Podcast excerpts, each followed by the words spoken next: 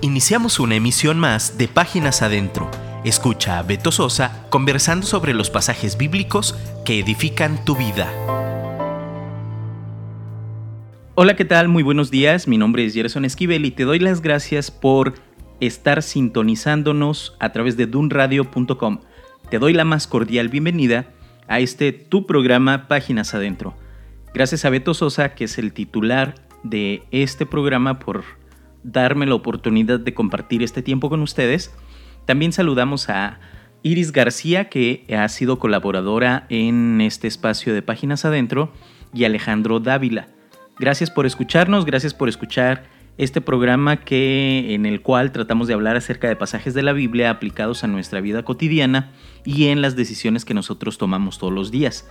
También te invito a que escuches el resto de los programas que están durante la semana en este caso te puedo recomendar el lunes eh, Proyecto Vive con Israel Ochoa a las 11 de la mañana, en repetición a las 9 de la noche. También te recomiendo que escuches a Constantino Varas, el pastor Constantino Varas, eh, que él está los mismos lunes a las 3 de la tarde y su programa se retransmite a las 10 de la noche del mismo lunes. El martes estamos en el programa de Páginas Adentro con Beto Sosa, que es el titular Miércoles te damos un descanso de programas y bueno, tenemos música todo el día. El jueves está Rafa Oropesa en Reconexión con Dios a partir de las 11 de la mañana eh, y repetición a las 8 de la noche. Y por la tarde tenemos al pastor Jeremías Álvarez con su programa Experiencias a las 4 de la tarde y repetición a las 9 de la noche. El viernes está nuestro programa Amigos, donde estamos Ed Samuel y yo, Gerson, haciendo un programa de temas diversos y variados en los cuales tratamos de darle un poquito de humor y una perspectiva diferente como un estilo de una charla de café.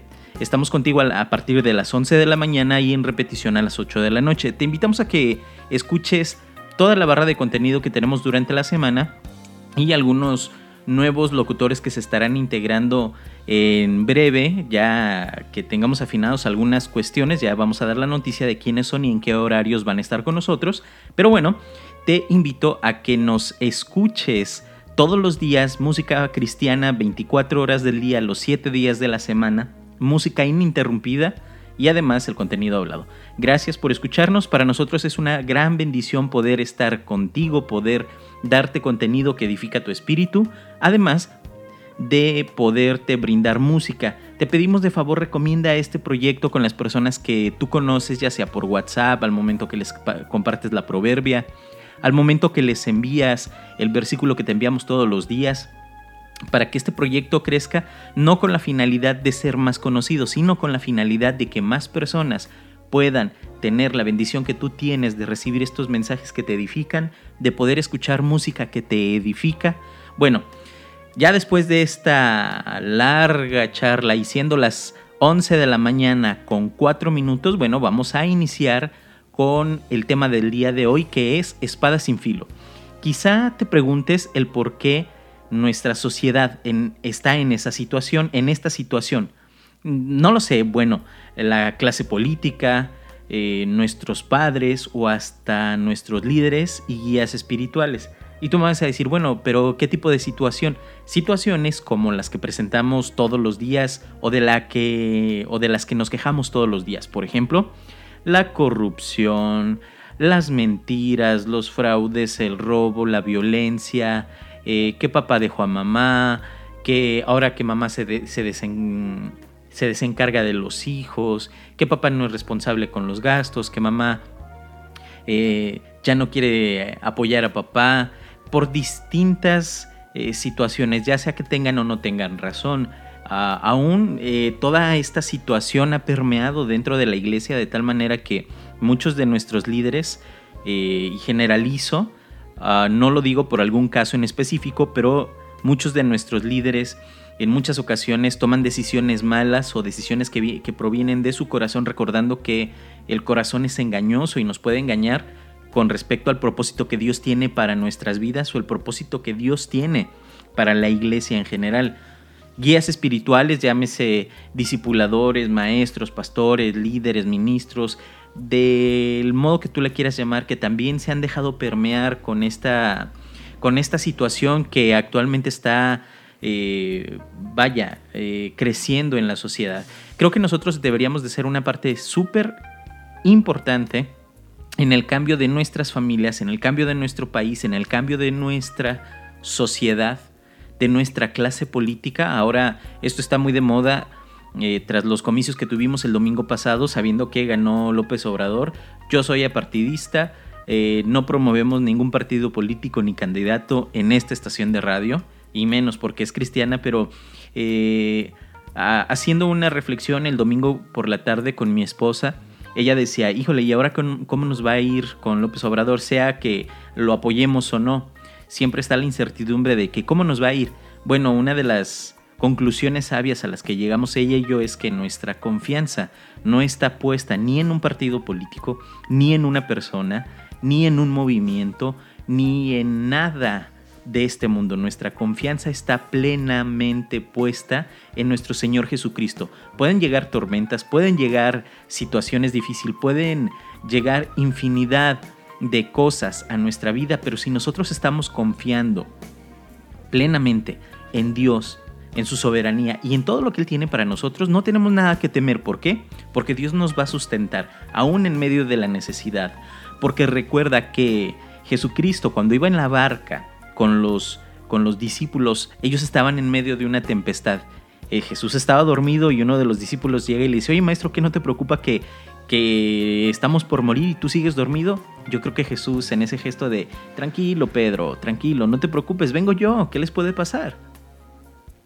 De ese mismo modo, nosotros estamos en una barca donde a pesar de que las circunstancias o las situaciones a nuestro alrededor parezcan una tormenta inagotable, eso no nos debe de preocupar porque si Jesucristo está sobre nuestra barca y Él está descansado, Él está tranquilo, Él está confiado, nosotros debemos estar confiados con Él, como Él, con Él, porque Él está de nuestro lado. Bueno, todo esto sucede por la maldad del corazón del hombre.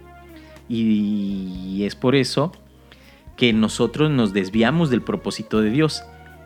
Él, Dios mismo, ha provisto para cada uno de nosotros herramientas para poder luchar y vencer, para poder cumplir el propósito que Él mismo ha puesto en nuestras vidas y en la vida de nuestras familias.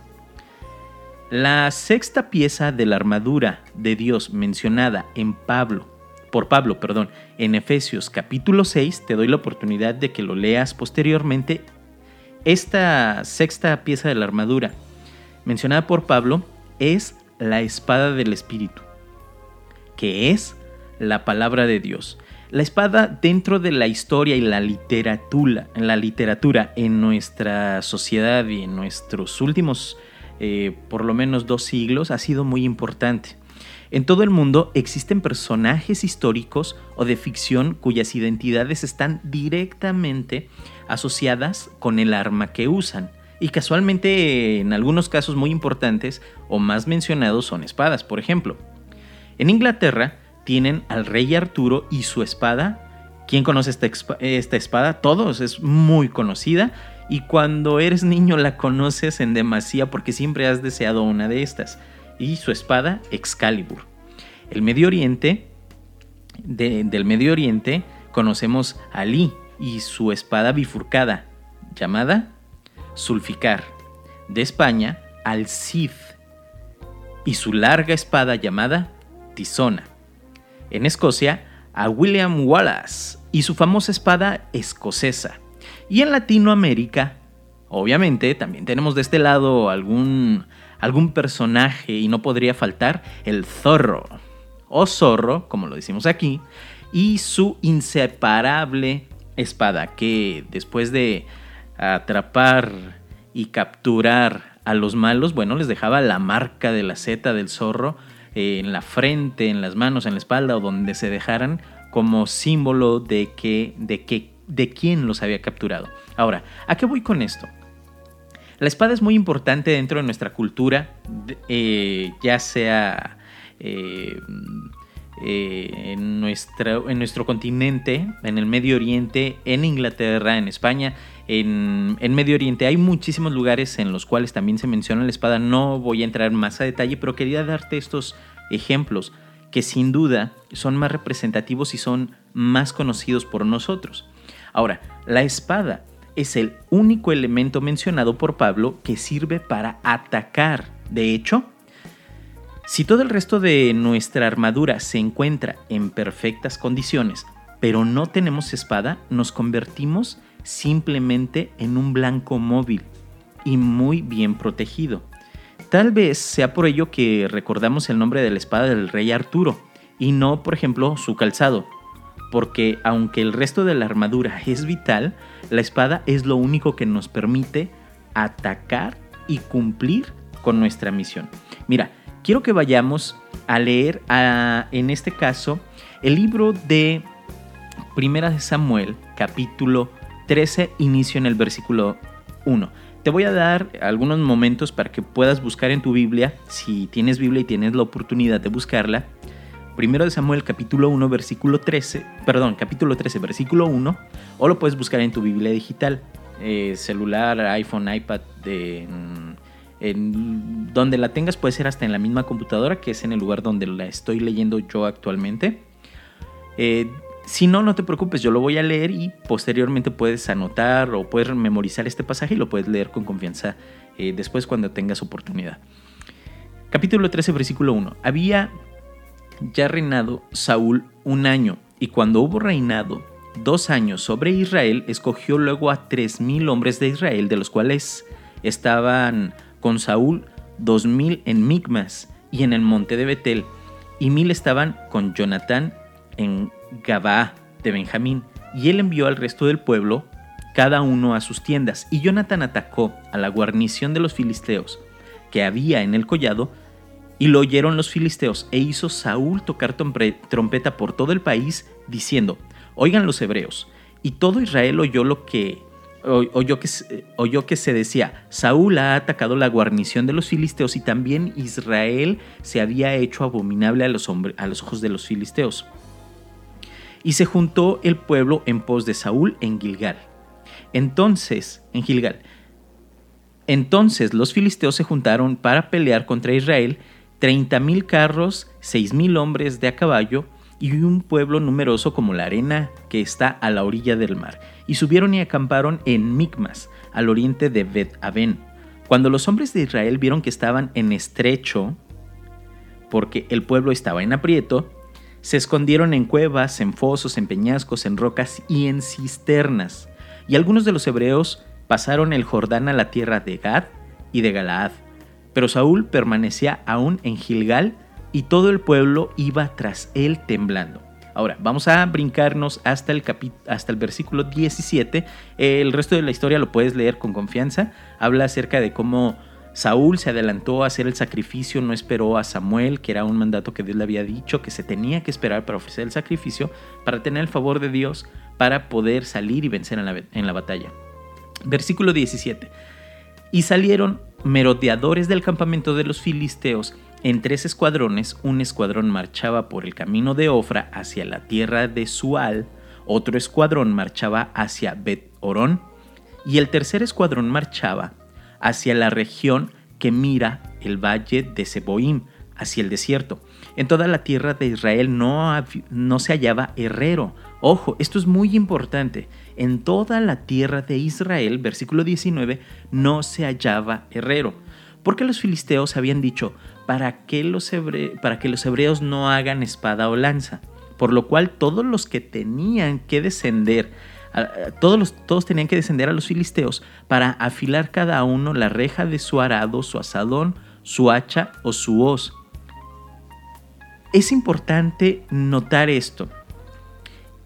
El pueblo de Israel, bajo el mandato del el rey Saúl, tenían ya eh, hasta este punto dos años en el reinado de, de, de Saúl. ¿Y qué sucede con esto?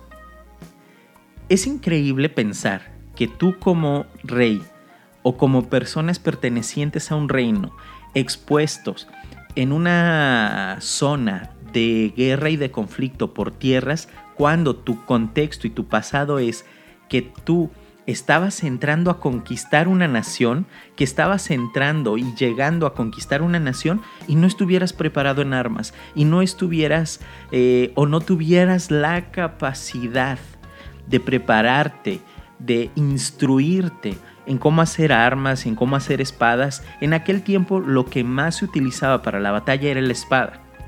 En este caso, el pueblo de Israel no tenía, es más, en Israel ni siquiera había herreros que hicieran este tipo de artículos o que pudieran afilar los que ya tenían para distintas actividades como, como el ganado, como el arado, como las tierras, todo, todo, todo, todo. No había. Es muy, muy desconcertante saber cómo hasta cierto punto el pueblo de Israel decía, bueno, Dios nos va a librar y esperaban sentados a que Dios hiciera todo. Esto me suena familiar a mucho de lo que a los cristianos nos sucede. Tú llegas al cristianismo y te dicen, Dios te va a bendecir y Dios te va a dar. Y es una promesa de Dios que tú vas a recibir y que la bendición de Dios te va a alcanzar. Y muchos cristianos piensan, yo no me incluyo en esto, aunque sé que la regla de la exposición es incluirte dentro de cada comentario, pero no me quiero incluir en este comentario. Pero muchos esperan que la bendición de Dios llegue sin hacer nada. Cuando en realidad tú te tienes que esforzar te tienes que, te tienes que preparar, te tienes que capacitar, porque en medio de ese esfuerzo Dios va a ver lo que tú estás haciendo y va a darte más bendición, porque recuerda que cuando en la parábola Dios eh, o el, el, jefe o el dueño de la hacienda le dejó a sus criados eh, uno, tres y cinco talentos, al que tenía más y los invirtió y le dio, eh, y, le dio frutos, le dio más todavía. Pero la reflexión en, ese, en esa parábola es que si tú eres fiel en lo poco, Dios te va a dar más. Si tienes promesas de Dios en tu vida y tú eres fiel en lo poco, cuando no llegan las promesas y te esfuerzas y te preparas y te capacitas, va a llegar el momento en el que Dios diga, este es el momento en el que yo he decidido bendecir a mi hijo, a mi hija, y a partir de ahí Dios te va a dar. Pero si Él ve que a pesar de que pasó tiempo, de que a pesar de que había situaciones difíciles, tú no te desanimaste, no flaqueó tu fe, sino al contrario, te fortaleciste en Dios, te preparaste en Dios, entonces Dios va a traer más bendición a tu vida y las pocas cosas en, los cual, en lo cual fuiste fiel, Él te va a hacer prosperar y te va a dar cargos y bendiciones más grandes porque en lo poco pudiste llevarlo entonces en lo más grande Él puede confiar en que lo vas a hacer. Del mismo modo, tuvo que haber hecho el pueblo de Israel, prepararse en cuestiones de guerra, porque ellos iban a entrar a conquistar, no iban a entrar a vacacionar, no iban a entrar a turistear, ellos iban a entrar a conquistar. A este punto yo te pregunto, la vida que tú llevas el día de hoy, ya sea que tengas 12, 13, 15, 25, 35, 45, 65, 75 o 90 años, como algunos de nuestros radioescuchas, ¿qué estás haciendo en esta vida? ¿Estás vacacionando nada más? ¿Estás turisteando nada más? ¿O te estás preparando para la guerra para tomar todas esas cosas que Dios te ha prometido que te va a dar? ¿Para arrebatar a tu familia de los lazos del enemigo? ¿Qué es lo que estamos haciendo tú y yo? ¿Estamos vacacionando? ¿Estamos turisteando? Como dice Daniel, ¿estamos leleando? ¿O, nos estamos preparando para entonces ir a luchar? A luchar por aquello que Dios nos ha dado. Una, una parte muy importante es que tú tengas tu armadura completa. Pero como lo decía hace rato, tal vez, y es lo más probable, que al momento de que te digo cuál es el mejor o, cuál, es la, cuál era la compañera fiel del rey Arturo, tú vas a decir, ah, pues es espada Excalibur, pero no te acuerdas del nombre de sus zapatos, o no te, es más, ni siquiera, te, te aseguro que ni siquiera sabes qué tipo de armadura él usaba. Te lo puedo asegurar, no sabes qué tipo de armadura él usaba, pero sí sabes el nombre de la espada que se llama Excalibur. Entonces, nosotros podemos estar preparados en todas las demás áreas, pero si no tenemos con qué batallar, va a ser difícil. ¿Por qué una espada? Porque la palabra de Dios es viva y eficaz y más cortante que toda espada de dos filos y penetra hasta partir el alma y el espíritu, las coyunturas y los tuétanos, y discierne los pensamientos y las intenciones del corazón. Esto lo dice Hebreos 4:12. La potente espada del Todopoderoso es capaz de destruir todas y cada una de las defensas que puedan tener nuestros enemigos. Escúchalo bien, todas y cada una de, las defensas que puedan tener nuestros enemigos, hasta las coyunturas y los tuétanos. Y cuando la blande un siervo de Dios o cuando la pone en acción un siervo de Dios, nada puede contra su filo y capacidad para entrar hasta el fondo de un asunto y revelar la verdad. Como soldado de Jesucristo de Dios tenemos la responsabilidad y el deber de usar su palabra para discernir la verdad y luego para ponerla en práctica. Cuando la palabra de Dios nos muestra algo malo en nosotros, podemos usar esta arma espiritual para eliminar quirúrgicamente las acciones y los pensamientos nocivos. Esto lo dice en 2 Corintios 10, 4 y 5 y lo leo. Porque las armas de nuestra milicia no son carnales, sino poderosas en Dios para la destrucción de fortalezas, derribando argumentos y toda altivez que se levanta contra el conocimiento de Dios y llevando cautivo todo pensamiento a la obediencia a Cristo Jesús. A diferencia de otras partes de la armadura de Dios cuyo propósito es exclusivamente defensivo, la espada está especialmente diseñada para cumplir una función ofensiva y defensiva a la vez, porque con ella te puedes proteger, pero también puedes atacar. Tiene esa, esa dualidad, tiene esa doble función. Una protección sólida es invaluable, pero la espada es lo único que nos permite completar la labor que, se nos ha encomendado. ¿Qué tan afilada tienes tu espada? ¿Qué tan afilada o qué tan afilado tienes el conocimiento de la palabra de Dios en tu vida? Porque recuerda que la palabra de Dios es nuestra espada, que la, la palabra de Dios es nuestra, nuestra nuestra herramienta de batalla. Tú puedes tener, fíjate bien lo que voy a decir, tú puedes tener la palabra de Dios en tu mente, puedes tener la palabra de Dios en tu corazón, quiere decir que tienes una espada. Pero si tú esa espada no la tienes afilada, de nada te va a servir. Y tú puedes decir, bueno, es que, ¿cómo puede ser posible que yo tenga la palabra de Dios en mi mente y en mi corazón? Que es teniendo la palabra de Dios en mi vida y tengo una espada, ¿cómo puedes decir que no está afilada y que no puedo luchar con ella? Efectivamente, una cosa muy diferente es que tú tengas la palabra de Dios en tu mente y en tu corazón y otra muy diferente es que tengas la palabra de Dios en tu mente y en tu corazón y que la vivas y que la pongas en práctica y que la ames y que la obedezcas y que la disiernas y que la hagas el principio de todas tus decisiones todos los días de tu vida desde que amanece hasta que anochece, o aún más, como cuando David le decía, oh alma mía, alaba a Jehová, y, y, y, aún si David estuviera dormido, descansando, me imagino que hacía esa oración antes de dormir y alma mía alaba a Jehová. Y no te olvides de ninguno de sus beneficios. Aún tú tienes siempre y todos los días que practicar la palabra de Dios. ¿Cómo es practicar? Obedeciendo la palabra de Dios. Cuando tú tienes la palabra de Dios y no la obedeces y no la pones en práctica, tienes una espada, pero no tiene filo. Cuando tú tienes la palabra de Dios y la obedeces y la pones en práctica, y la ejecutas en tu vida, y la ejecutas para salvar a tu familia, y la ejecutas para quitar esos malos pensamientos y esos malos, malos hábitos de tu vida, entonces tú tienes una espada afilada, que puede venir cualquier situación, que puede venir cualquier enemigo de tu, de tu alma, de tu espíritu, cualquier enemigo que venga a tu mente y a tu corazón, y puedes luchar con, es, con ella, porque la espada de Dios, que es su palabra, está afilada en tu vida. Quiero que tú y yo vayamos en este momento a un tiempo de reflexión. Piensa conmigo. La palabra de Dios es viva en mi vida. La palabra de Dios es mi espada. La palabra de Dios es mi espada filosa con la cual yo puedo defenderme en muchas ocasiones, pero en la mayoría puedo estar luchando para conquistar.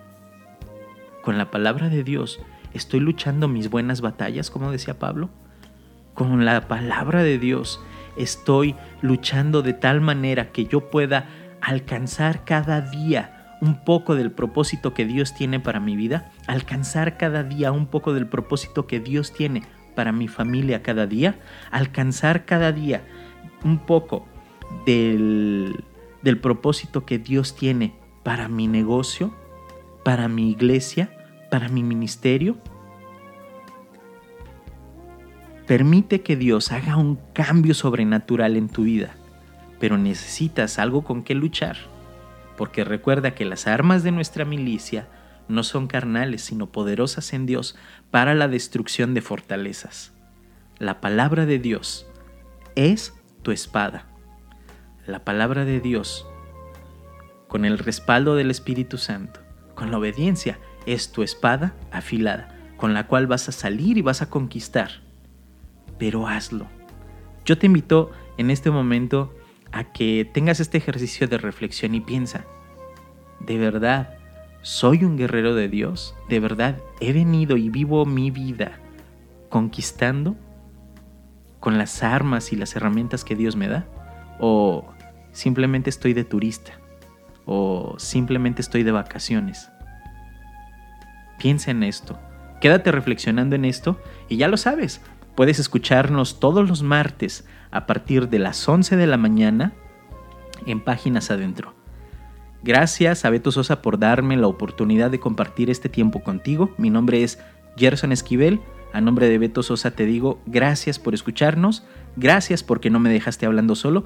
Ya lo sabes, puedes dejarme un comentario a través de, de WhatsApp de la Proverbia, puedes dejar un comentario en nuestras redes sociales, Facebook, Twitter e Instagram. Puedes dejarnos un comentario en la página de internet. Inclusive, si te gusta mandar correos, bueno, escríbenos a nuestro correo hola dunradio.com.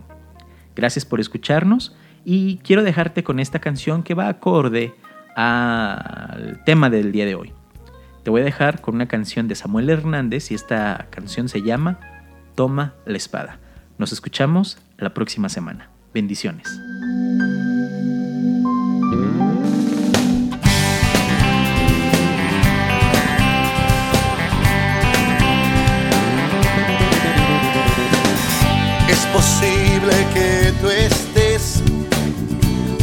Batallando con la soledad que haces peleando con tus propias fuerzas. Mira, deja todo en las manos del Señor. Tú verás que por ti Él peleará. ¿Cómo se dice? Toma la espada, vamos a conquistar en el nombre del Señor, la batalla ganarás. Vamos todos a pelear, la victoria nos ha dado, vamos a celebrar.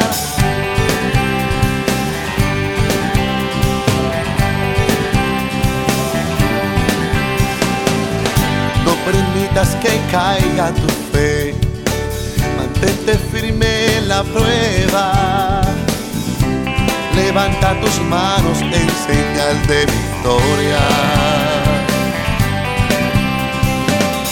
Deja todo en las manos del Señor. Tú verás que por ti Él peleará.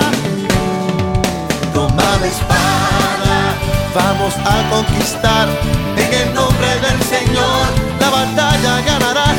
Toma la espada Vamos todos a pelear, la victoria nos ha dado, vamos a celebrar. Vamos a conquistar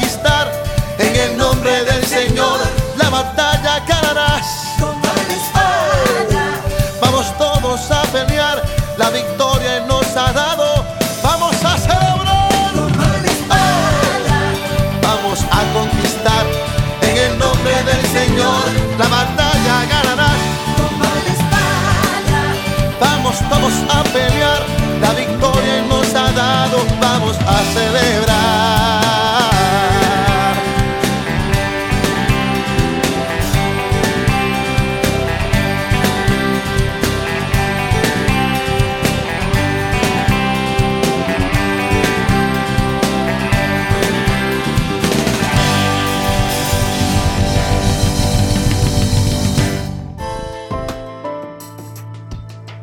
Escríbenos por WhatsApp 3335 890851 y déjanos un comentario. Te esperamos en nuestra próxima emisión.